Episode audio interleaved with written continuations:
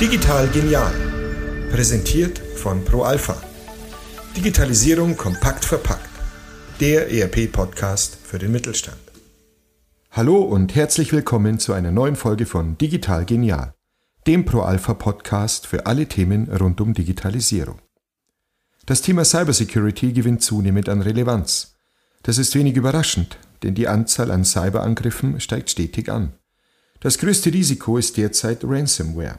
Eine Schadsoftware verschlüsselt dabei wichtige Dateien oder sperrt sogar das gesamte System. Um diese Aktionen rückgängig zu machen, braucht es den richtigen Schlüssel. Den gibt es meist nur gegen ein sehr hohes Lösegeld. Laut einer Studie des Sicherheitsunternehmens Curveware zahlen ca. 60% der Unternehmen in solchen Situationen das Lösegeld. Das heißt allerdings nicht, dass sie den Schlüssel danach auch bekommen. Hacker erschleichen sich auch so große Summen. Doch es bleibt nicht nur beim Lösegeld, denn auch die Ausfallzeiten bedeuten bares Geld für einen Betrieb. 2020 belief sich der Gesamtschaden auf 3,85 Milliarden Euro. Wie Unternehmen sich vor solchen Attacken schützen können und warum das Thema vor allem im Maschinenbau eine große Bedeutung hat, darüber spreche ich heute mit Steffen Zimmermann. Er ist Leiter des Competence Center Industrial Security beim Verband Deutscher Maschinenanlagenbau VDMA. Herzlich willkommen, Herr Zimmermann. Hallo, Herr Futtermeier. Was sind denn derzeit die größten Herausforderungen für den Maschinenbau? Naja, da gibt es einige. Ähm, ganz klar, Nummer eins äh, der größten Herausforderungen ähm, ist Ransomware. Ähm, wir haben da sehr starke Steigerungen in den letzten äh, Monaten und Jahren erlebt. man, ist, man sieht es ja auch in der Presse. wir haben hier deutlich mehr als 30 Mitgliedsunternehmen, die allein im letzten Jahr betroffen waren. Dazu unsichere Fernwartung, also Fernwartung, die als unsicher gilt, zumindest durch äh, Berater, die zu Anlagenbetreibern kommen und solche externen Zugänge zu den Anlagen auch abschalten wollen. Ähm, selbst der VDMA fordert das teilweise. Und als letztes auch die ähm, Bedrohung durch äh, weltweite Regulierung zu Cybersecurity. Also hier Bedrohung in Anführungsstrichen, ähm, weil wir hier, ähm, sage ich mal, Regulierung in Deutschland haben, ähm, für Deutschland, dann für die Europäische Union, dann in jedem einzelnen EU-Land, dann darüber hinaus natürlich auch in China, Russland, USA. Also hier die äh, große Fragmentierung auf dieser äh, politischen Ebene. Sie haben ja gesagt, dass Ransom, äh, Ransomware die Bedrohung Nummer eins ist. Können Sie uns einen Einblick geben, wie es den Maschinenbau hier trifft oder treffen kann? Ja, ich sagte ja schon, 30 äh, Unternehmen waren allein jetzt in der letzten Zeit davon betroffen. Ähm, das geht dann auch in alle Richtungen, also von hin ähm, nur teilweise. Ähm, es wurde festgestellt und man hat die Unternehmen da, die da einen angreifen, beziehungsweise die Angreifer, die die Unternehmen angreifen, ähm, haben, ähm, hat man entdeckt. Oder ähm, man hat auch teilweise Unternehmen, die mehrere Wochen stillstehen, also sechs Wochen hatten wir hier auch schon. Ähm, und dann wirklich komplett, also inklusive der Produktion, inklusive den Robotersteuerungen, die selbst auch die verschlüsselt haben, ähm, in den verschiedensten Bereichen des Maschinenbaus, also ob das jetzt ähm, Aufzugshersteller sind oder dann ähm, auch Unternehmen aus der Nahrungsmittelindustrie ähm, oder auch Zulieferer für kritische Infrastrukturen und auch in sämtlichen Unternehmensgrößen. Wir haben kleine, ähm, zuletzt wieder ein Unternehmen aus dem Rhein-Main-Gebiet mit, sagen wir mal, noch 100 Mitarbeitern bis hin zu großen Unternehmen mit, ähm, sage ich mal, auch einem Security-Background. also selbst die, die das eigentlich besser wissen können und müssen, ähm, sind betroffen. Ja, das ist äh, ein Punkt, der uns sehr stark trifft, weil natürlich auch das den äh, Maschinenanlagenbau insgesamt, ähm, sag ich mal, schadet. Ja. Durch den Angriff der Ransomware wie kann ich mir denn so eine Attacke vorstellen? Wie läuft diese denn ab? Naja, im Maschinenbau ähm, ist sie eher zielgerichtet, also keine, ähm, die jetzt über eine ganz normale Phishing-E-Mail, die jeder bekommt, ähm, abläuft, wo man sagt, irgendwie das BKA hat irgendwas auf deinem Rechner gefunden, ähm, klick das mal an, ähm, sondern tatsächlich sehr zielgerichtete E-Mails vor allen Dingen.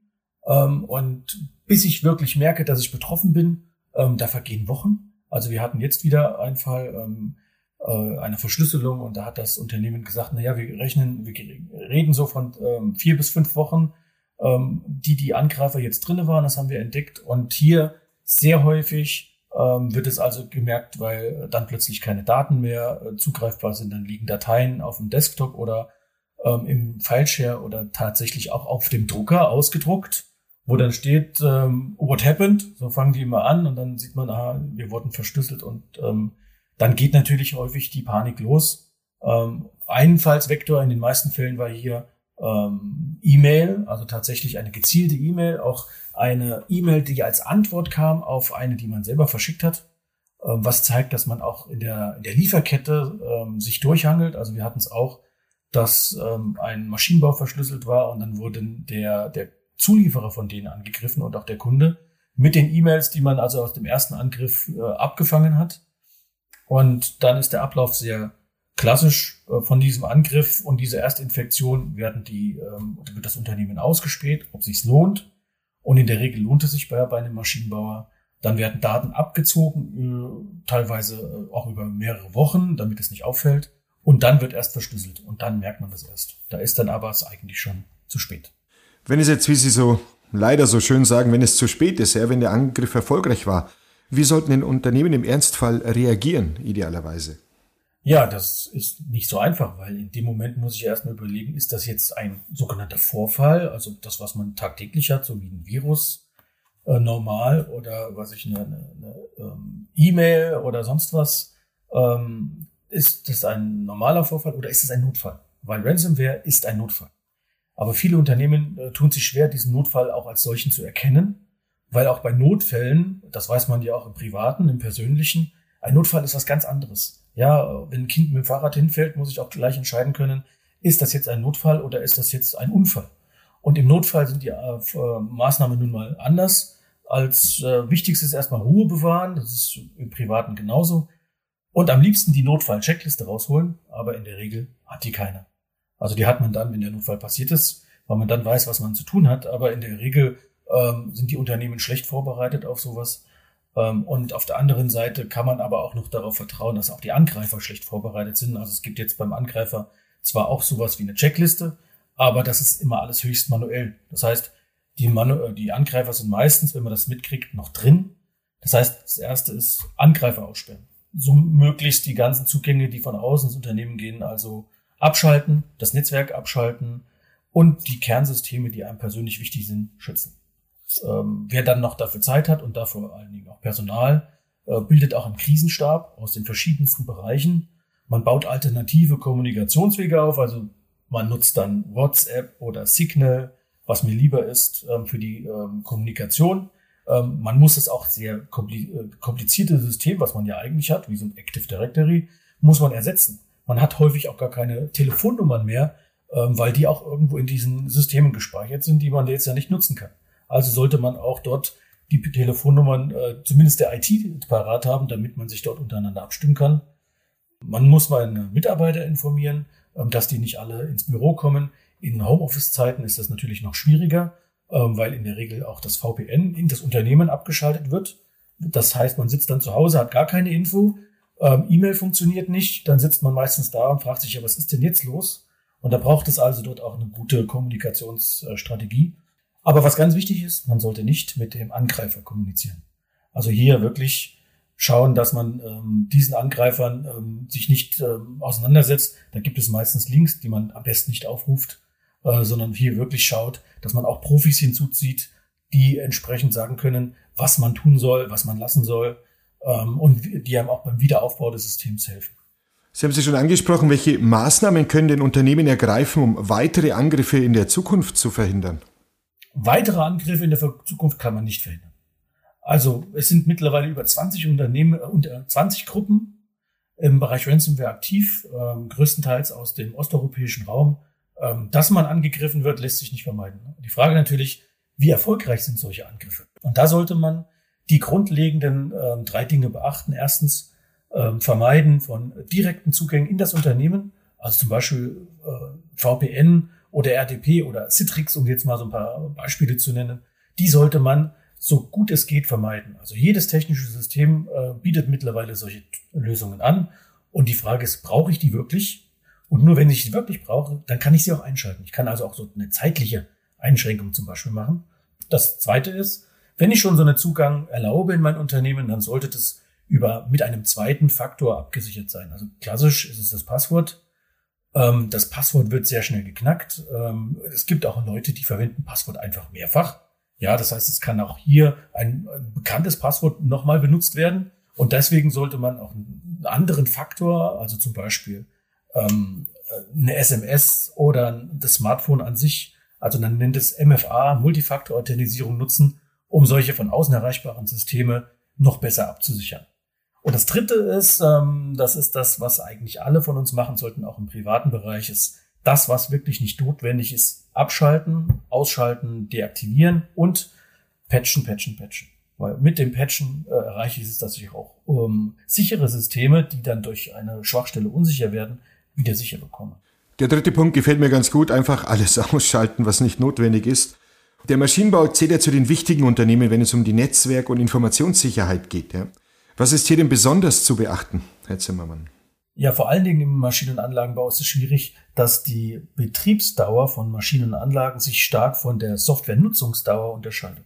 Betriebsdauer von Anlagen können auch mal durchaus 30 Jahre sein, während sich eine Software schon nach vielen Monaten, also wenigen Jahren, äh, veraltet und ohne Patches und ohne Updates schon gar nicht mehr nutzbar ist. Also hier ähm, ist es äh, schwierig, äh, dass auch die ähm, Digitalisierung Schritt hält mit den ähm, Anlagen und Systemen, die wir hier in der Vergangenheit auch schon genutzt haben. Ähm, und darüber hinaus ähm, das Problem der Lieferkette.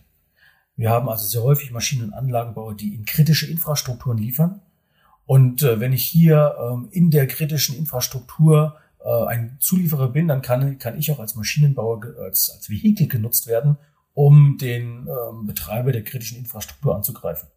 Wir hatten das in der Vergangenheit, ähm, jetzt auch in der jüngeren Vergangenheit gesehen. Ähm, siehe der Angriff ähm, an die mit der Firma Cayesa, äh, Casea.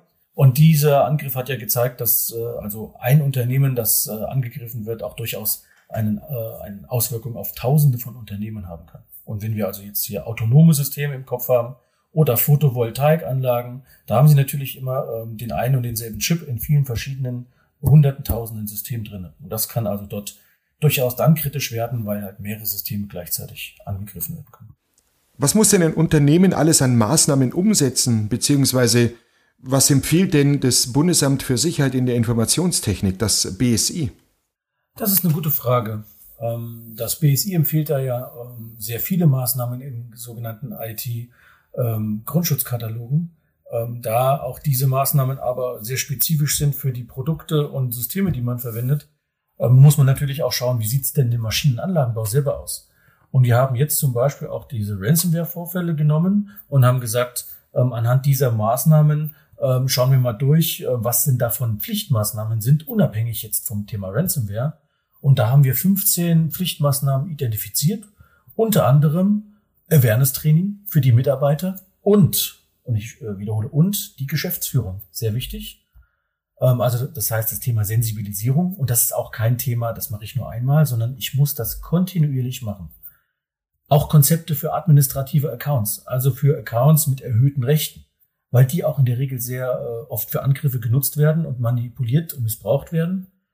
Und darüber hinaus das Thema Netzwerksegmentierung, also auch hier sowas wie ähm, Brandschutzwelle oder Abschottung von einzelnen Bereichen, auch auf der digitalen Ebene, damit sich so ein Angriff nicht durch dieses gesamte Unternehmen ausbreitet, wie wir es in solchen Ransomware-Vorfällen häufig haben.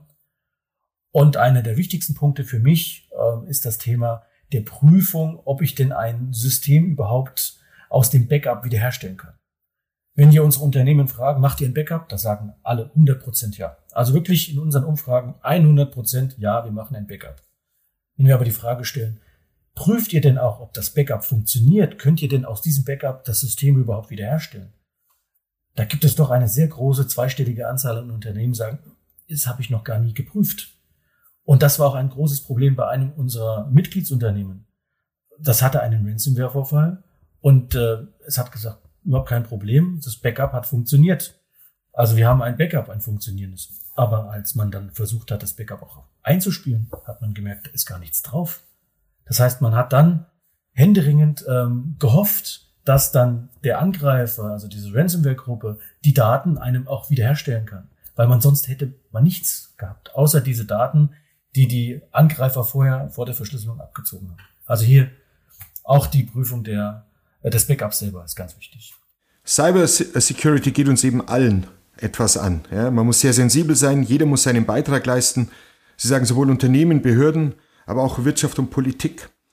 Aber ganz wichtig ist, gerade wir als Privatpersonen ja, sind hier gefragt, denn letztendlich steht auch bei diesem Thema der Mensch ganz klar im Vordergrund. Herzlichen Dank ähm, für das Gespräch, Herr Zimmermann. Gerne. Damit sind wir auch schon wieder am Ende der Episode. Vielen Dank fürs Zuhören und bis bald.